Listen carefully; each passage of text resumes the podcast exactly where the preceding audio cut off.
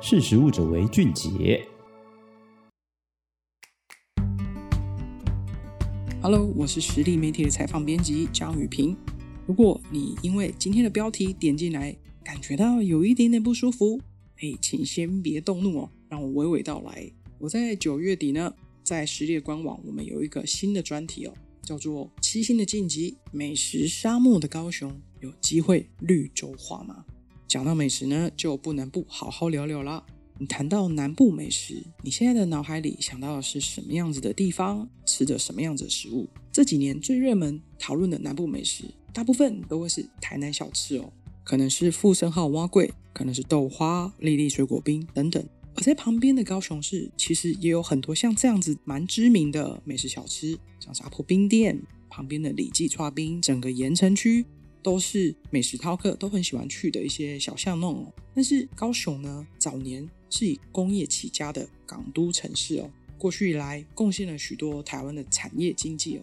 好几年来，其实一直都被暗讽成为文化沙漠，甚至有美食沙漠的一个称号。这个称号其实很多人。都会开玩笑的说：“哎，新竹才是吧？”但是不会言的，我也曾经看到很多人把高雄拉进来谈这件事情。但是高雄真的是美食沙漠吗？高雄过去的工业热潮已经退去很久了，科技业、加工业进驻高雄，整个想要转型的高雄呢，直到这两年来，亚洲新湾区的一个地景慢慢的成型，铁路地下化、轻轨看捷运，整个慢慢的搭建起来。还有高雄的港富旅运中心的一个落成哦，整个工业港都换上那个观光型港都的一个全新面貌。当台湾米其林哦，在二零一七年第一个把台北加入一个评鉴城市之后，一直到二零二二年才把高雄来纳入评鉴的城市。旁边的台南也是哦，不仅呢让高雄的餐饮服务职人为之振奋，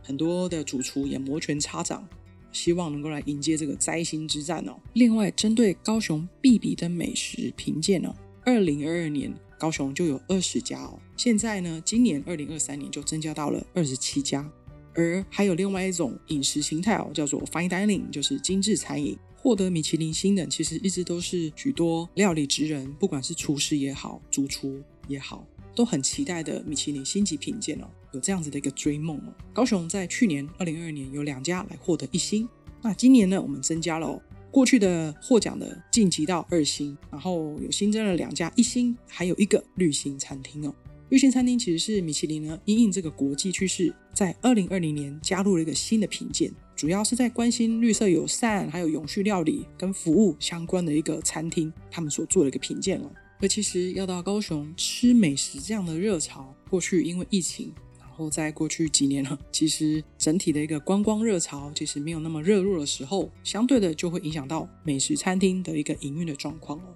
但是就在这两年哦，其实听众朋友应该感觉到很多高雄的这样子的声音出现哦。像在二零二三年今年呢，高雄呢其实邀请了很多国际的音乐团体歌手，比如说韩国女团 Blackpink，我们今年十一月十一号的英国摇滚乐团 Coldplay。像这样子的一个国际型的一个活动，就会带动高雄的观光、住宿率，还有餐饮的业绩哦。所以，我们从高雄市政府的一个经济发展局，那在今年的第一季的统计，这个营利事业概况来了解一下哦。韩国在服务业之下的餐饮业，这样的数量的登记数有两万一千五百五十四家，产值有一百七十五点八四亿元。而住宿跟餐饮业的这个登记数量哦，其实都有成长了百分之十八以上哦。那我再从这个交通部观光局的统计哦，高雄十一家比较大型的饭店集团，在今年第一季的一个住房率哦，也有百分之五十三以上哦，总共有三十六点六万人的人数，而外籍旅客有五万五千人左右，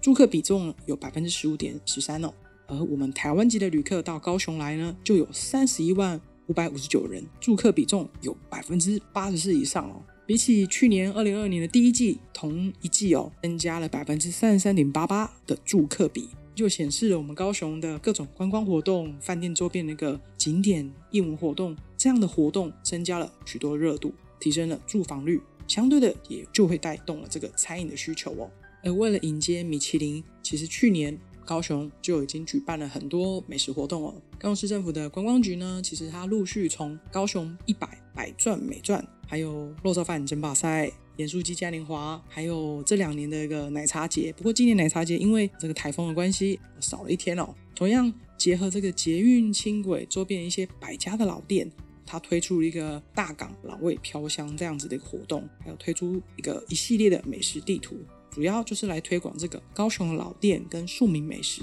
同样是针对这个 fine dining 餐酒馆，还有日式烧肉等这样子另外一个族群的主题餐厅哦，也启动了所谓的高雄餐盘的发现计划。那发见计划哦，他用这个见看见的见来做这样子一个指标，目的就是要让高雄的市民、外来的旅客、外籍旅客也好，台湾的旅客也好，来参考走访高雄的美食，从庶民美食到精致的料理。整个饕客也可以像一个秘密客一样，我们吃出自己的口袋名单，再来比对接下来每一年哦，米其林它公告的必比登还有星级的餐厅哦。啊，米其林的评鉴在高雄进入第二年，其实也在今年四月，港市政府也举办了一个二零二三年米其林指南摘星职人的攻略分享会哦，邀请呢也是实力专栏作家，啊是知名的美食家高晴文 Liz，他说高雄的美食正在蓬勃发展。他也很看好高雄的美食未来的发展哦，发现也有越来越多的餐饮业者来高雄开店，而高雄也有深厚的人文底蕴哦，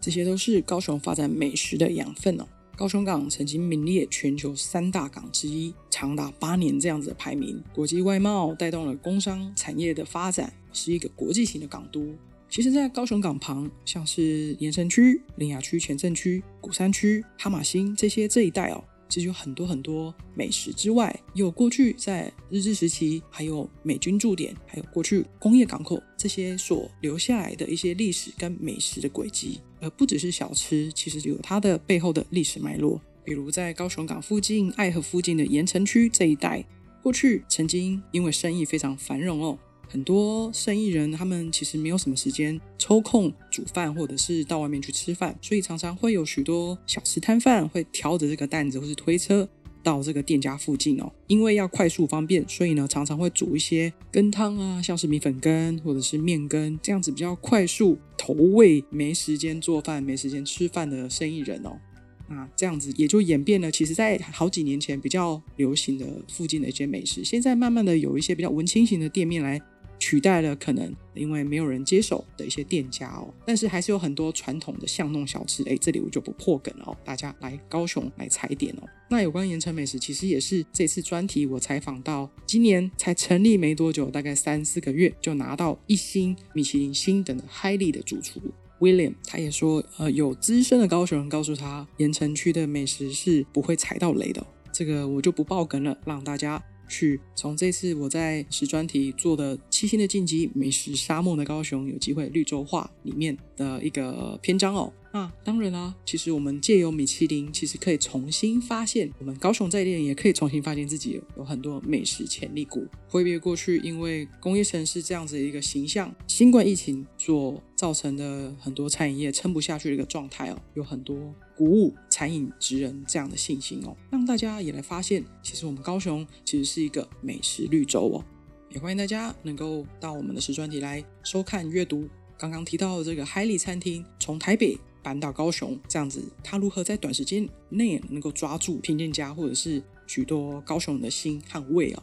还有就是，二零二二年没有拿到星等，但是在今年拿到绿星的 Thomas Chen 法式餐厅简天才师傅，他的餐厅也终于拿到了一个绿星的平等哦。那这次我也到他的餐厅，我觉得焕然一新，因为他花了两个月重新改装。大家有机会也来阅读这个文章，了解他做了什么，改变了什么。而当拿到新等之后，餐饮人该怎么办呢？其实最后一篇高雄两年摘下米其林总共七颗星的好成绩，餐饮业未来该看重哪些能力？这一篇文章其实也是希望能够让大家比较了解为什么这一个专题会被叫做美食沙漠的原因。那我就不再破梗了哦，希望大家可以看到最后。那也希望你有一个美好的一天。谢谢你，我们下次工作见喽，拜拜。